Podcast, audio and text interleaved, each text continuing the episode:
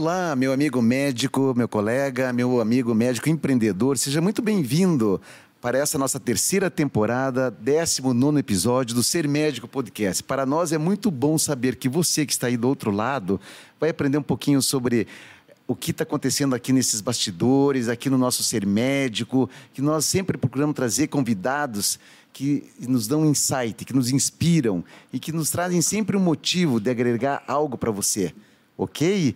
Então, hoje é uma data também muito especial, porque nós temos aqui uma presença feminina, uma médica, uma médica espetacular, doutora Heloísa Nardi Querner. Exatamente. Seja muito bem-vinda, Elo. Obrigada, César. A Elo, para quem não conhece, ela é uma cirurgiã da face, tem uma, uma formação muito grande, muito avançada, diferente de muitos colegas aí que estão na área. Ela vai falar um pouquinho para nós sobre isso e também nós vamos ficar aqui muito conversando sobre o papel é, da jornada da mulher. Como é importante esse posicionamento que a Elo faz na sociedade, dentro da comunidade médica. Ela é mãe. Então, Elo, por favor, conte para nós um pouquinho, para nós começarmos primeiro lugar, obrigado pela tua presença. Eu que quero agradecer estar aqui. Quem é a Elo? ah, eu sou... Bom, enfim, minha formação de médica começou em 2002. É, me formei em 2008 é, pela Universidade Federal do Paraná. Logo um, ano, logo, um ano após, já comecei a residência de otorrinolaringologia. A, enfim, a plástica facial não era algo que estava nos meus planos, mas durante a residência isso começou a acontecer, né? E apesar de eu lembro muito bem do pessoal do ouvido, né, querendo me, me roubar para a área Levar do ouvido. Levar você para lá. É. Eu fui firme e falei não, meu caminho é esse, enfim. E nesse nesses últimos, né, desde 2012, né, eu comecei a minha a minha formação e a minha e meu aprimoramento nessa área da plástica facial, né, que é uma área extremamente bonita, muito desafiadora, né? Principalmente nos dias de hoje, pelas atuais cobranças que nós médicos sofremos, né, de uma uma cobrança da beleza, de algo às vezes inatingível, mas muito recompensadora, né? Então essa é a minha parte profissional. Você perguntou quem sou eu, né? Essa é só uma parte minha, né? Eu sou uma pessoa que eu tenho uma filha, sou mãe, é, sou uma pessoa meio multifuncional, assim, é, não consigo desapegar de algumas coisas na minha vida. É, eu gosto de fazer coisas diferentes. É, além disso, além depois já de otorrino, eu sempre fui muito apaixonada por fotografia. Você sabe disso, né, César? E certo dia resolvi estudar e me formei ainda em fotografia trabalhei com isso vários anos. Hoje, infelizmente, é algo que, me, que não consigo tocar mais, mais isso ainda, né? E trabalhei mesmo profissionalmente. E foi algo que abriu assim muito mais o meu coração e a minha visão de beleza, de estética dentro da minha carreira como médica. Né? Então, hoje você, além de ser médica, mãe, fotógrafa, você consegue enxergar as coisas e a vida de uma forma diferente. Muito. É, ou seja, é, diz que um fotógrafo consegue ter outras visões, Muitas. outras percepções que muitas vezes uma pessoa comum que não tem essa formação técnica, essa habilidade, esse dom da fotografia não tem. É, eu acho que na fotografia a gente aprende a ver beleza em tudo, até no que é feio, no que é teoricamente feio. E né? eternizar o momento. E a gente consegue a, a, a gente consegue ver é, caminhos belos assim em todos os lugares, né? Então a gente come, começa a ver que nem tudo é tão feio assim quanto a gente imagina, porque sempre daquilo que você acha que pode ser que teoricamente a sociedade diz que não é belo, existe uma beleza. E a fotografia ajuda muito a gente a desenvolver isso. Obviamente, o fotógrafo eu sempre comento assim que a fotografia é algo é, que está dentro do fotógrafo. Então, por isso, um fotógrafo nunca vai ser igual ao outro, né? Porque o fotógrafo, ele eterniza aquele momento, e aquele momento é dele, não é de mais ninguém. Né? Então, quando você vê uma foto, você coloca duas pessoas para tirar a mesma foto, as fotos vão ser diferentes. Porque ele vai colocar muito do coração dele, como um artista plástico, por exemplo. Ele vai colocar muito do coração dele, do que ele carrega naquela obra. A fotografia é a mesma coisa. Eu ia falar um pouquinho do teu background, da tua infância, da tua adolescência. Eu queria saber um pouquinho como é que você chegou na medicina. Conte para nós. Enfim, é, eu sou de uma família inteira de advogados, né? É, talvez esse deveria ter sido o meu caminho, né? Natural. E natural, né? E ainda por eu ser uma pessoa que falo muito bem, né? Você sabe que eu sou uma pessoa que eu luto pelas coisas que eu acredito, né, César? Enfim. E acabou que, é, logo pequena, eu tinha uma pediatra que se chamava Patrícia. Foi minha Que primeira bacana. pediatra. E eu saía das consultas pequenininha, quatro anos, eu olhava para minha mãe e falava: eu vou ser igual a ela. Que bacana. Eu vou ser igual a ela. E para mim nunca foi assim uma, nunca houve uma outra possibilidade, né? Nunca, absolutamente nunca. A única coisa que houve foi na época da, da faculdade ali, depois eu ainda meio que dei uma enveredada, pensei, será que eu não faço pediatria? Eu acho que eu estava meio meio Uma ainda tendência. tendenciosa com relação à minha história, né? E no fim acabou que não foi exatamente o que aconteceu, né? Eu acabei indo para otorrino, é, o que foi uma coisa bem é, bem a otorrino foi algo que eu já decidi no terceiro ano da faculdade. É, eu sei que vários estudantes médicos, é, vários estudantes de medicina muitas vezes têm essa dificuldade, né, da escolha. A decisão. Cara, e é uma, e é uma, é uma É difícil. É bem difícil mesmo. Então, é, eu, graças a Deus, não passei por isso, porque eu lembro que a primeira aula do Dr. Marcos, naqueles anfiteatros que a gente tinha, né, aqui no HC, eu olhei ele dando aula e falei: É isso. é isso. Pronto, acabou. Acabou. Só na pediatria eu fiquei um pouquinho na dúvida, mas nunca isso nunca fugiu. E aí foi uma coisa engraçada porque eu tenho um pai, né, é, que perdeu um braço com oito anos de idade, justamente por uma por uma história que envolveu uma lesão de ouvido, né? Acabou que por causa de uma brincadeira de infância, meu pai com brincando, enfim, colocaram feijão no ouvido do meu pai. E naquela época, interior do Paraná, em União da Vitória, foi tentado remover, não conseguiram, né? Um procedimento normal dentro da otorrino, né? Que a gente leva as crianças para o centro cirúrgico, anestesia e remove o corpo estranho. E nisso, meu pai, na época, isso década de 60, meu pai acabou tendo uma complicação anestésica e meu pai perdeu o braço. E acabou que eu escolhi a mesma a a mesma é, especialidade com a qual meu pai teve um grande trauma na vida dele, né? Que marcou. Que marcou. Enfim, acabei não indo para o ouvido, né? Por questão da cirurgia plástica e tudo mais. Mas isso foi algo assim que até assim para os meus pais foi uma coisa que eles ficaram até meio sem entender muito quando eu tive essa escolha. Mas eu acho que existem coisas na vida que isso mesmo, né, Lua? Elas eh, chamam-se incongruência, né? Que você vai congruindo as tuas as tuas atitudes e até inconscientes, conforme as coisas vão aparecendo desde a infância. Existe uma explicação para isso? E muita coisa que a gente faz, na verdade, a gente é moldado lá atrás, né? Exatamente. E hoje a gente só manifesta desejos, até situações anteriores. Eu não sei se você acredita em outras vidas ou não, mas situações até Muito. pregressas, né? Com certeza. Enfim, mas que bacana. Obrigado por você compartilhar esse, esse lado íntimo, esse, esse lado muito particular dos teus desejos, Elo. E eu queria saber agora um pouco assim, daí você já como médica, como uma excelente médica, porque eu sei que você é, uma excelente cirurgiã, você fez algo que eu considero até muito desafiadora e inusitada, porque eu acho que você é a primeira mulher que obteve o board americano aqui no Brasil, não é isso?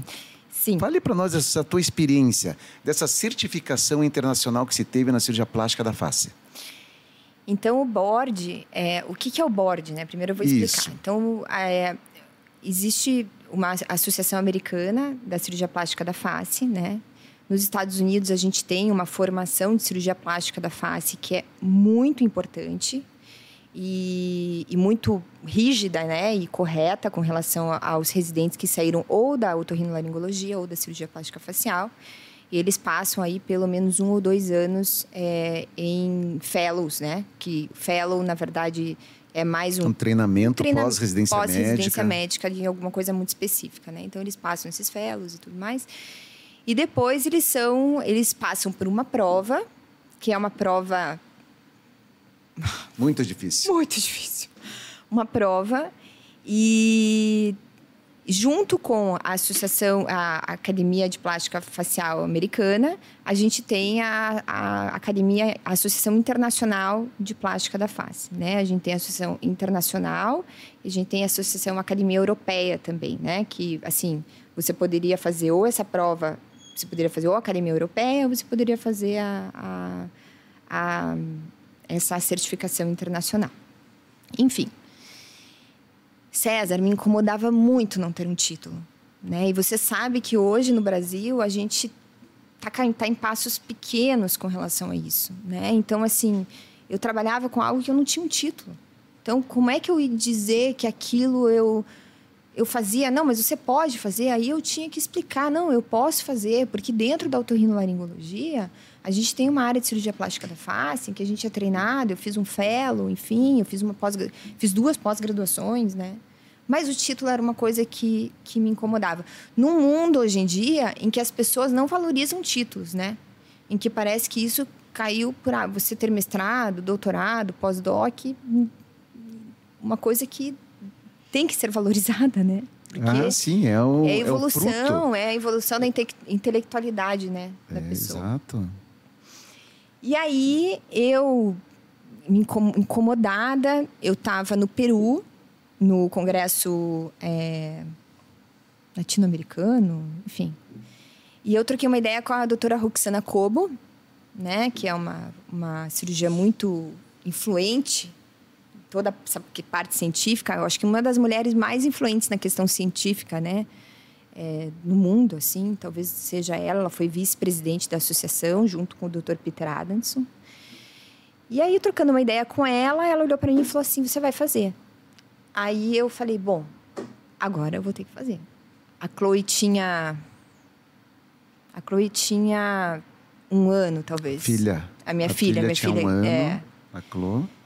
A Chloe tinha um ano e eu falei assim: bom, eu acho que então eu vou fazer. E aí eu comecei a me programar, foram oito meses de estudo, né? Trabalhando. E qual era a tua rotina? Minha rotina de estudo para essa prova, então foram oito meses. Ok. É, é uma prova tudo em inglês, né? Enfim, preparando livro e prova e teste, isso, enfim. Então, a minha rotina de estudo era acordar muito cedo. Então, geralmente, eu acordava entre quatro e meia, cinco horas da manhã. Aí, eu estudava até mais ou menos umas seis, sete horas, assim, que era o que eu conseguia. E eu gravava todos... Então, resumos e mais resumos. Eu gravava todos os meus resumos no celular.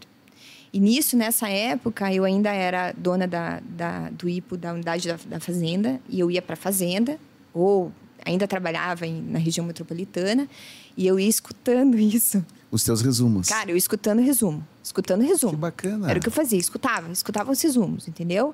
E Muito estudando, legal. enfim. E o meu preparo começou em, em outubro, mais ou menos, e a prova foi em junho. Né? Seis, foram quase oito meses de estudo.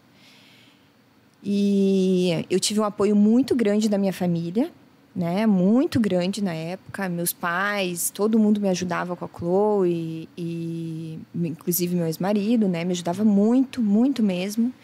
E e aí começou a chegar a época ali, março, enfim. Aí eu falei, meu, não vou passar disso aqui. Cara, isso aqui é uma loucura. Quase desistiu. Falei, meu. Não. E aí foi uma coincidência que a Roxana veio para Curitiba. Você lembra? Lembro, no nosso congresso. No congresso. Aí eu só sentei com ela e falei, doutora Roxana, eu vou desistir. não vou conseguir, doutora Roxana. Ser, poxa, eu vou passar vergonha. Ela falou assim, não, você não vai desistir. Você vai continuar. E ela é uma mulher... Ela é, ela é, é, ela é muito inspiradora, né? é rígida. Ela é, ela é uma mulher rígida, é. assim. Eu fiquei com medo, assim. Eu falei, bom, então agora eu vou ter que ir, né? E fui. Continuando, enfim. Daí, na época, aí chegou junho. Essa prova foi em Washington. César, vou te falar. Sensacional. Se as, pessoas, se as pessoas perguntam assim, você faria, eu faria tudo de novo. Você curtiu? Demais, é, demais. É. Eu curti o processo. Mesmo que não tivesse passado, você curtiu o processo. Eu curti o processo. É eu fui para Washington, é, foram dois dias de prova, eu levei meu pai comigo, porque meu pai, assim, falou, não, eu vou com você, você precisa estar tá com alguém, eu vou com você. E fui com meu pai. E aí foi. Primeiro dia de prova. E assim, essa prova, ela é um evento. Ela não é uma prova. Ela é um evento da plástica facial, onde todos os cirurgiões, a grande maioria dos cirurgiões plásticos americanos, e assim, tô falando de Peter Muitos. Adamson, que é canadense, tô falando de Jonathan Sykes, é, tô falando de Toriumi. Então, assim, todos são convidados para estar na prova, ministrando a prova, né? Então, todos se reúnem em Washington uma vez por ano, em junho, para aplicar essa prova. Primeiro dia, eu acho que eu saí do corpo na prova, assim, porque foram quase quatro horas, uma prova teórica, né? E assim, quando eu entrei naquela sala, César, aquela sensação, eu estava sentada com mais ou menos umas 90, uns 90 e poucos aplicantes assim da prova, né? Dentre esses, dentre esses 90, eu e mais uns 11 eram internacionais. Eu era a única mulher internacional. E a gente, assim, pau a pau ali com os americanos, né? Cada um por si, mas eu fazendo a mesma prova que eles, né? E todos nós fazendo a mesma prova que eles. Eu lembro que a, minha, a nossa delegação internacional era o pessoal da África do Sul, tinha gente de Israel, tinha gente é, da Inglaterra e alguns latino-americanos, Peru, com o pessoal da Bolívia, enfim. E aí terminei aquela prova, aquele dia não, né, não sabia nem exatamente onde eu estava. No dia seguinte, César, foi a melhor, foi a coisa mais legal, assim, porque daí no dia seguinte era uma prova prática. E essa prova, ela acontecia em dois andares de um hotel, lá em Washington. E a gente ficava rodando nos quartos e entrando assim, sino, entrar, saía para um quarto que tinha um, uma, um, um desses médicos aplicando a prova e você tinha que tinha que ter no disclosures, não podia conhecer nenhum deles, né? Enfim, não podia, não podia ser um amigo teu aplicando, um conhecido teu aplicando a prova. E aí eu lembro que eu entrei e comecei a falar e as perguntas vinham e eu começava a discutir isso, isso, isso, isso. E daí assim, logo na última questão, esse eu não eu não consigo lembrar exatamente quem era. Ele olhou para mim e falou assim: "Você é da onde?" Eu falei: "Eu sou do Brasil". Daí ele falou assim: próxima vez que você vier para os Estados Unidos para um congresso, cara, venha falar comigo. Porque eu estou impressionado com a qualidade, com a tua qualidade, que assim, bacana. de estudo, sabe? Enfim. Ali eu saí, eu falei, bom, agora eu acho que eu passei nisso aqui, né? Isso é para mim. Não, durou Isso é cinco é minutos mim. essa certeza. Depois eu já falei, não passei, não passei, enfim, acabei, acabei sendo aprovada. Daí quem me, quem me deu a notícia foi o, o uhum. Tomás Patrocínio, né? Que foi uma pessoa que me ajudou muito também. Que bacana. Né? Eu lembro que o Tomás me ligou às seis e meia da manhã. Abraço pro Tomás. Abraço. É. Lá de Uberlândia. E aí ele me ligou às seis e meia da manhã. Eu falei dele, quando você puder falar, me liga. Eu liguei, mandei mensagem. E eu, putz, ele não me mandou uma mensagem, entendeu? Não passei. Daí ele me ligou e falou: Olha, tô te ligando para te dar parabéns. Que bacana. Você não só é a primeira mulher, Elô, a passar, mas você passou de primeira. É, Você foi uma das únicas pessoas que passou de primeira. Enfim. Hoje eu falo muito pouco disso, sabe, César? É, eu não tenho muito essa vaidade, assim, de ficar falando que eu tenho isso, que eu fiz aquilo. Isso é. é eu não fiz assim para provar. Mas não se sinta mal, sabe por quê? Porque nós, nós somos o que nós fazemos. É, eu fiz. Sabia? E tanto muitas pessoas me cobram, falam assim, cara, conte. A minha mãe fala, como é que você não fala? Eu falo, mãe, não precisa falar meu, eu fiz para mim. Fiz para as outras pessoas, enfim. É, mas parabéns, Elô. Para quem não sabe, essa prova é uma das provas mais difíceis do mundo na área que a doutora Heloísa atua, né? Que na área de plástica facial que, que nós, nós, atuamos. Né? E é, eu acho que isso é um reconhecimento, é um mérito dela, da família dela, de todos que estão ao lado dela, de alguns colegas que ajudaram ela, de alguns mentores, professores, inclusive, modéstia à parte, eu fui um deles, hein? Eu fui teu professora. Não, você, você foi uma das pessoas que mais me ensinou a operar, você sabe disso. Nós operamos junto, né, É, os dois malucos. É, dois junto. malucos. E são as pessoas que são aqueles outliers. A Elo é uma outlier, ela sempre está à frente é, de todos os movimentos da área dela, uma pessoa empreendedora. Gostaria que você falasse para nós aquilo, dentro dessa tua área de inovação, do que você vem fazendo. Você falou da fotografia. Como é que você entrou nesse mundo da fotografia? sei, eu gostava de fotografar e eu ganhei uma câmera do meu pai, assim, há muito Antes da tempo. medicina. Não, ainda. Acho Você que já era já médica? era médica e gostava, né? E às vezes eu levava assim, tava sempre com a câmera. Aí ia pra praia, levava a câmera, ia viajar com os meus amigos, levava a câmera. E aí as pessoas falavam assim: nossa, você fotografa bem, né? Eu falava: é, você acha? Acho. Assim, em mim, eu acho que numa época em que eu tava um pouco desgostosa até da medicina, sabe? A gente passa por essas fases, né, César? Às vezes a gente fala assim: ai, meu Deus. Então aqui eu vou fazer um parênteses, pessoal. Veja só como é importante esse bate-papo. Uma profissional extremamente bem-sucedida passou por uma fase que estava desgostosa na Desgostosa. carreira. Ou seja, não encontrava um propósito. Não tinha aquela motivação, não é isso? Não. Elô? Não, logo depois do meu fellow, assim, eu achei que as coisas iam acontecer muito rápido na área da plástica. E não foi verdade, É né? difícil. Então eu tive que dar um step back assim no otorrino e entendeu? Como otorrino, otorrino e plantão, aquela vida que a gente acha que a gente vai sair já Não é assim. não. Eu brinco no cursinho. Lembra daquela época do cursinho que o pessoal falava: vocês acham que vão sair at- atendendo na mesa de mármore? Não. A gente acha que isso vai acontecer muito rápido, né? E não é real, Não é real. né? E aí eu fiquei um pouco desgostosa e eu fotografando, as pessoas comentando que eu, né, que eu fotografava bem.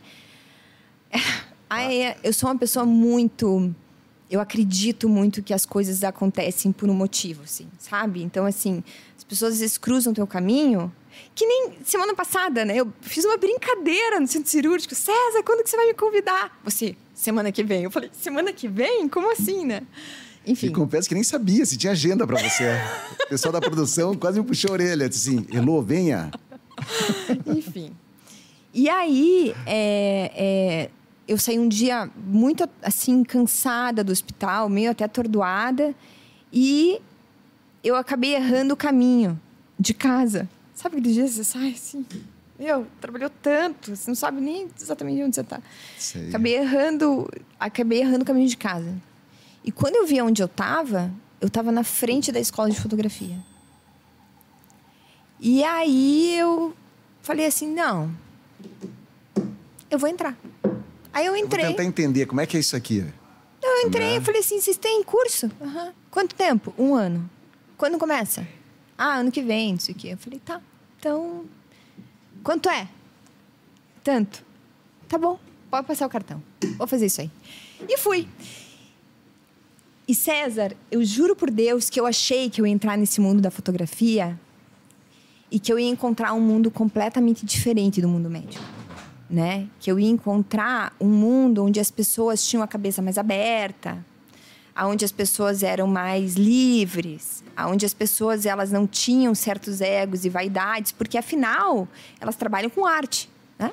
E, de uma certa forma, muito focado e finaliz... é, em canal. É ele e a, e a arte. Não, mas eu achava que os relacionamentos eram Entre relacionamentos assim mais de, de, de cooperação, enfim.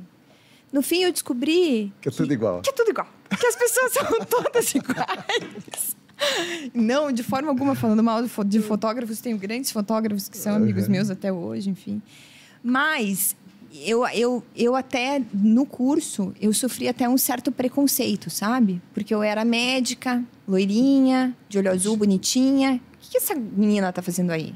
Eu tava fazendo alguma coisa que eu achava que eu devia fazer. Não sabia exatamente qual era o propósito daquilo. Entendi. Aquilo me divertia, que nem isso aqui, isso que te diverte. Muito. Te faz bem? Cara, era o que eu Tá fazia. tudo certo. Aham. E eu fui desenvolvendo esse meu olhar e a partir desse momento eu comecei a olhar a minha profissão de outra forma. Eu comecei a ver, eu falei, não, peraí, a beleza não é isso aqui, né? O que, que é bonito para mim? O que, que é belo para mim? E eu comecei a, a ver que o quanto eu podia transpor e isso, assim, usar aquilo para minha parte profissional, né? E aí, enfim, acabou que o curso acabou, as pessoas começaram a me pedir, me, me contratar para trabalhar. Até casamento eu fazia, Juro por Deus. Até o último casamento que eu fiz, assim, foi. Sensacional. Não, até casamento eu fazia, entendeu? Eu amava aquilo. Adorava mesmo. Mas aí a minha vida como médica crescendo e a Chloe, não tinha como, enfim. Então, o que, qual que é a mensagem que eu quero passar, né? Com, contando essa história. Nós não somos únicos, né? O César não é só um cirurgião. O César não é só um empresário, né? O César também consegue, é, gosta de fazer coisas um pouco fora da caixa, assim. Ele quer ter um podcast. Tudo isso vai, vai lapidando você em várias áreas e vai te tornando uma pessoa diferenciada, né? Dentro da tua profissão. Então, muitas vezes eu vejo pessoas assim, elas estão tão focadas naquilo que elas não conseguem ver que a inspiração delas está fora. Não está exatamente só naquilo, está fora. Está em outras coisas, né? Exatamente. Nós somos né, um conjunto de multifacetas. Sim. Várias coisas. Nós não somos só médico, nós somos seres humanos. Com, mas né? sem dúvida. E dentro dessa formação tem a parte médica, tem a parte de relacionamentos, a parte dos hobbies, uhum. né, que você começa com hobby, depois acaba integrando isso no teu dia a dia. Sensacional, Elô. Um insight aqui sensacional, pessoal. Né? Para ser médico, não precisa ser somente médico. Não. Né? Eu vou te falar, os médicos mais incríveis que eu conheço, olha que eu assim conheço médicos, são médicos que eles fazem as coisas as coisas mais diferentes. Mais diferentes possíveis. Eu acredito nisso. E também. eles pegam esse fó, essa energia, porque a gente sabe que a nossa profissão é uma profissão que demanda. Demanda dedicação, energia, foco, né? A gente sabe. Porque a gente tem que cuidar, a gente trabalha com cuidado. 24 horas, né? Você sabe que o nosso próximo convidado, que já está aqui, vou fazer uma observação. Oi. Né, que é o doutor Rodrigo, ele vai nos falar sobre empreendedorismo né? Ele é advogado por formação e ele é uma pessoa também totalmente diferenciada. Se você puder depois acompanhar, uhum. é, desde já já convidamos. E ele vai falar justamente das multifacetas das pessoas e, e da necessidade do cidadão ter essa formação mais global uhum. e, e, essas provocações, sabe? Uhum. Muito bacana. Pessoal, nós estamos também ao vivo aqui é, no Instagram com a doutora Heloísa. Se alguém tiver alguma pergunta. Pode fazer. Né, os seguidores da, da Elo, como ela chama, a doutora Elo, né? É, tá Heloísa, mas. Da doutora Heloísa. Por favor. Tem pergunta aí? Né, se tiver alguma pergunta, se quiserem me, me passar aqui, né, nós vamos. Nós vamos respondendo aqui que nós queremos aproveitar esse tempo precioso da, da doutora Elo aqui para a gente poder trazer para vocês várias oportunidades de conhecer um pouquinho mais quem é a Elo. Elu, essa terceira temporada, eu não posso deixar de agradecer uma parceria que nós temos com o Hospital Ipo, uhum. com o Eco Medical Center. Nós temos aqui alguns apoiadores, que são os patrocinadores oficiais, Conecta Doc, uma plataforma de telemedicina, Petwell, um plano 100% digital voltado à área de pets. E também nós temos aqui uma parceria com o Pironte Advogados, principalmente na Lei Geral de Proteção de Dados. Eles atuam também na área de integridade, na área de compliance, que vale a pena. Ok? Não posso deixar também de mencionar aqui o pessoal da OneWay, uma plataforma de podcasts 100% profissional. Também a, a X-People, que faz toda a parte de posicionamento dos profissionais, de branding. É, você que às vezes está passando por algum momento com dificuldade de mostrar o que você é, o que realmente você faz, entre em contato com o pessoal da X-People. Tá? E temos também aqui a El Stay, que é uma plataforma de hospedagem. Você, paciente, você que pensa em fazer uma cirurgia com a doutora Elô, venha para Curitiba e se hospede na El Stay. Tenho certeza que o atendimento AAA de alto padrão você vai se beneficiar muito. Desde a remoção lá da, do aeroporto até o hospital, toda essa parte de benefícios e de experiência que você necessita num pós-operatório. Doutora Elô, seu tempo foi magnífico, Obrigada. muito bacana, mas eu gostaria que antes de nós finalizarmos, fazer uma brincadeira com você, como eu sempre faço. Tá. Tá bom? Então vamos lá. Então pense rápido e me responda, tá? Me indique um livro que tenha te impactado. No último ano é A Mulher Desiludida. Uau! Simone de Beauvoir. É um livro que eu acho que todas as mulheres deveriam ler. Maravilhoso. Maravilhoso toca assim mesmo. Mas chama Mulher Desiludida. São três contos, né? Tá. é, que fala sobre a, a, como as mulheres desiludidas se sentem, né? Mas na verdade não é para se sentir uma mulher desiludida, é para pegar essas histórias e você não se sentir assim. Exato. Né? É, é para você tentar sentir de forma inversa. É um livro muito bonito que vale a pena. Até o meu livro tá com a Cíntia, com a Cíntia Rosa, dei para ela, para ela ali. Cíntia, um abraço para você, Cíntia, uma colega nossa, uma amiga do coração. Isso aí, bacana. Um filme. Um filme. Eu acho que eu sou uma pessoa que eu gosto bastante de assistir filmes repetidos. E talvez, com certeza, o filme que eu mais assisto repetido é O Brilho Eterno de Uma Mente Sem Lembranças. Jim Carrey. Jim Carrey. Uhum. Show, hein? um filme antigo, mas quem não assistiu, super vale. Muito bacana. Maravilhoso. É. Complete para mim essa sentença. Tempo é? Curto. Muito curto. Passa rápido, César. Nossa, como passa rápido. Como a gente tem que aproveitar, sabe? Muitas vezes desapegar de coisas que, que sugam a nossa energia, não deixam a gente para frente. Assim, sabe? Se desgarrar de conceitos antigos, a gente tem que ir para frente. A gente fala muito sobre isso, né? Muito. Para frente. Olhar para frente, Cara, sempre para frente. Para frente. Aprende, muda, segue.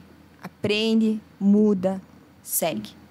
E o mudar às vezes vem do errado, se erra. Ah, e quem não erra? É, todos erram. Me conta. É, então errou, mude.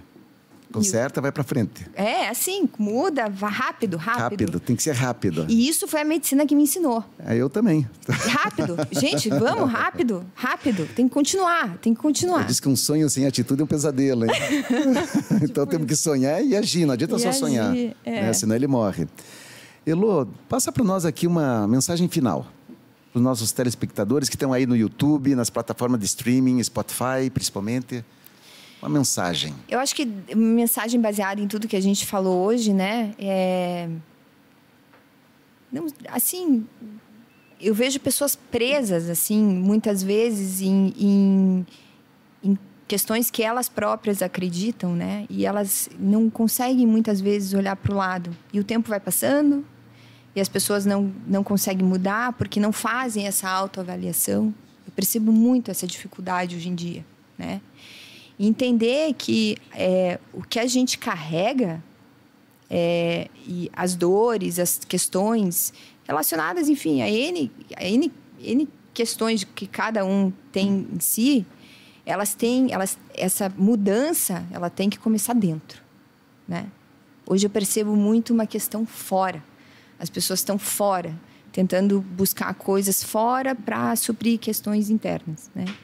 Então acho que a, a, eu falo muito sobre isso com os meus amigos, enfim, com pessoas muito próximas. A gente tem que entender dentro. A partir do momento que a gente entende dentro, né? O doutor João Manilha falava, né? Como é que ele falava que o, o... do trabalho? Não, que a dificuldade maior é a gente conhecer a si mesmo. É isso né? mesmo. A partir do momento que a gente conhece a si mesmo, a gente começa a fazer essa mudança, o mundo muda conosco. Então acho que eu deixaria isso aí como minha, minha frase final. Pessoal, sensacional. Muito obrigado, Elo, pelas palavras. Você. Né? Obrigada, pelo... pessoal, aqui, me receber tão bem. É, pelo momento. E vou dizer para vocês, como ela é uma outlier e ela faz sempre, ela está sempre na frente do tempo, é nossa primeira convidada mulher, sabia? Legal. Parabéns para você. Muito você está iniciando aí esse relacionamento nosso com os médicos e com as médicas, né? Aqui nós temos grandes profissionais médicas também. Você médica, parabéns. Nós sabemos o quanto é difícil você poder conciliar maternidade, família e profissão médica, e além de outros hobbies e atividades que eu sei que vocês fazem, todas vocês fazem. Então, parabéns, isso é muito bacana. Concursos, é, certificações internacionais, isso é, é, muito inspirador. Eu tenho uma enteada médica, eu tenho é, parentes também, mulheres médicas na família, eu admiro, porque hoje em dia é, eu vejo o, o, potencial que as mulheres têm e às vezes elas são pouco valorizadas. Então, vocês estão de parabéns, eu acho isso muito bacana. Obrigada. Tá bom? Pessoal, eu agradeço então a você, ouvinte, pelo teu tempo, pela tua paciência. Eu tenho certeza que você deve ter tirado aqui alguns insights que sejam úteis para você, para a tua vida. Agradeço mais uma vez todo o pessoal que está aqui presente no estúdio, aos nossos patrocinadores, mais uma vez, Pironte, Petwell e Conecta Doc, e a nossa parceria oficial junto com o Hospital Ipo e junto com o Eco Medical Center. Muito obrigado e bora lá, bora ser feliz. Obrigada. Obrigado, Elan.